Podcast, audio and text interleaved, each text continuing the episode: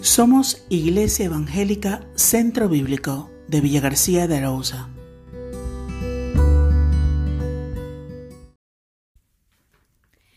Influencias. Dice la Biblia en Sofonías 3:17. Jehová está en medio de ti, poderoso. Él salvará. Se gozará sobre ti con alegría, callará de amor, se regocijará sobre ti con cánticos. El entorno en medio del cual desarrollamos la vida nos afecta más de lo que pensamos. Afecta nuestra toma de decisiones, nuestras opiniones, gustos e incluso usos. Somos más maleable de lo que pensamos, pues los mismos puntos de opinión que tenemos sobre ciertos temas pueden venir muy marcados por lo que leemos y a la par tendemos a acercarnos a zonas de confort en las cuales las ideas que tenemos sean más afines. Así nos acercamos a personas afines en gustos y opiniones y nos distanciamos de los críticos que nos confrontan. Hasta en seis ocasiones se utiliza en sofonías la expresión en medio de 3, 5, 11, 12, 15, 17. El primer uso de esta expresión en la Biblia lo encontramos en Génesis, para definir a Lot, que puso sus tiendas en, literalmente, en medio de las ciudades de la llanura. Génesis 13, 12. Todos sabemos las consecuencias que este entorno trajo para Lot y su familia, quienes fueron muy influenciados por aquellos que permitieron rondar su vida. Aquello que había en medio del pueblo estaba afectando a Judá en tiempos de Sofonías. Este profeta nació bajo el reinado de Manasés, un tiempo muy malo para la nación de Israel, que bajo la influencia siria permitieron todo tipo de cultos idolátricos en el pueblo. Un tremendo sincretismo religioso del todo vale llenaba la vida del pueblo. Baal, Astarte, prácticas paganas y sacrificios y rituales. Una sociedad que no escuchó la voz ni recibió la corrección, no confió en Jehová, no se acercó a su Dios. Sofonías 3.2.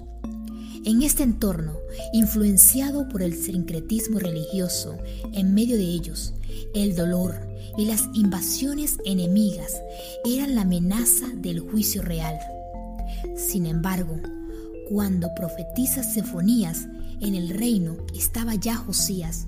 Este rey ascendió al trono con ocho años y con buena influencia fue conduciendo al pueblo hacia un despertar espiritual, eliminando las prácticas idolátricas y llegando a un tiempo de libertad de las opresiones asirias. Lo primero que debían de quitar eran las influencias del pecado para ser un pueblo humilde que confiara solo en Dios. Sofonías 3:12. Y con la erradicación del pecado, las tribulaciones desaparecen. Escribe Matthew Henry, después de las promesas de quitar el pecado, siguen las promesas de quitar las tribulaciones. Cuando la causa es eliminada, cesa el efecto. Lo que hace santo a un pueblo lo hará feliz. Israel creció como pueblo bajo la influencia de Dios. Allí todo el campamento se formaba rodeando el tabernáculo. Una columna de humo o fuego estaba siempre manifestando la presencia de Dios. Si había que pensar en moverse o quedarse quieto, miraban a la columna. Si había necesidades, miraban a la columna. Si surgían conflictos, miraban a la columna. Dios era el referente nacional. Los problemas surgieron cuando ellos se acercaron a las influencias de los pueblos y dejaron de mirar a Jehová.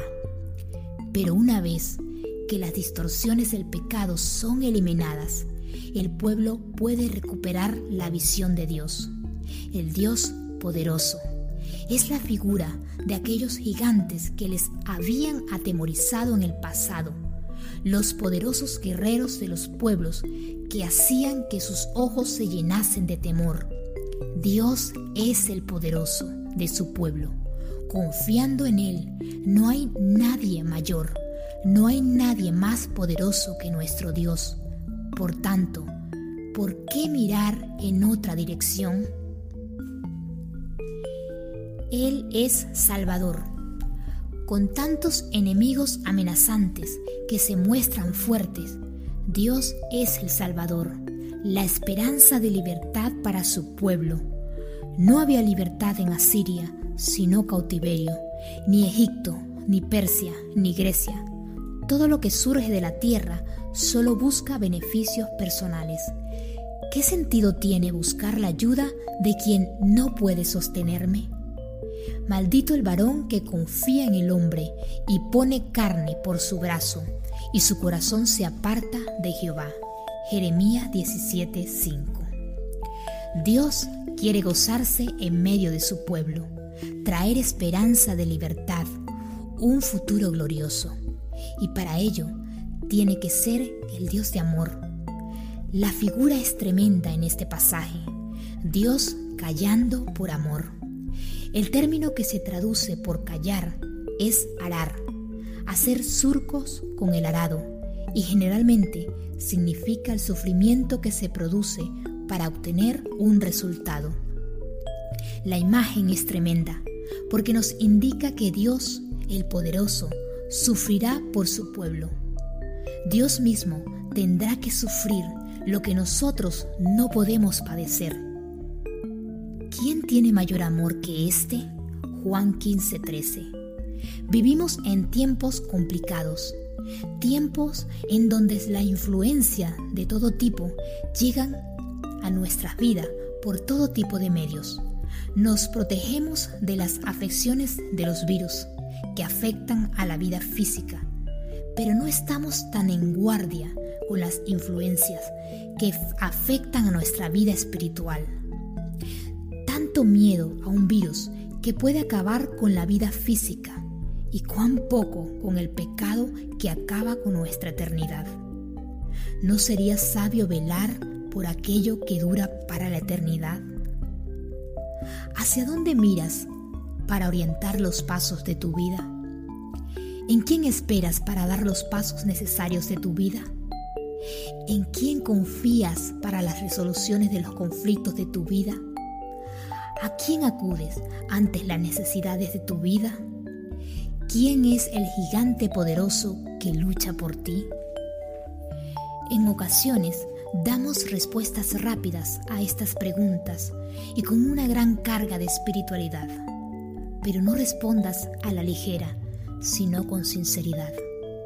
Valora el tiempo que dedicas a la oración, a la lectura, meditación y estudio de la palabra la prioridad que das a la vida de la iglesia, la preponderancia que tiene el restaurar las relaciones con hermanos, el énfasis que tienes en la vida de testimonio a los que te rodean, la identificación que tienes con Cristo.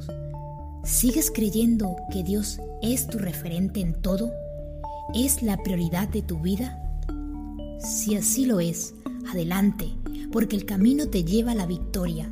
Si no lo es, hoy es tiempo de postrarnos ante Dios, pidiendo que Él sea nuestro Rey, el único a quien servir, y comenzar a caminar en sujeción a su voluntad. Sofonías 3:15. Que Dios los bendiga. Tu espíritu me guía sin fronteras, más allá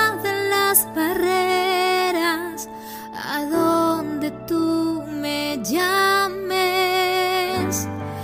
Tú me llevas más allá de lo soñado, donde puedo estar confiado al estar en tu presencia.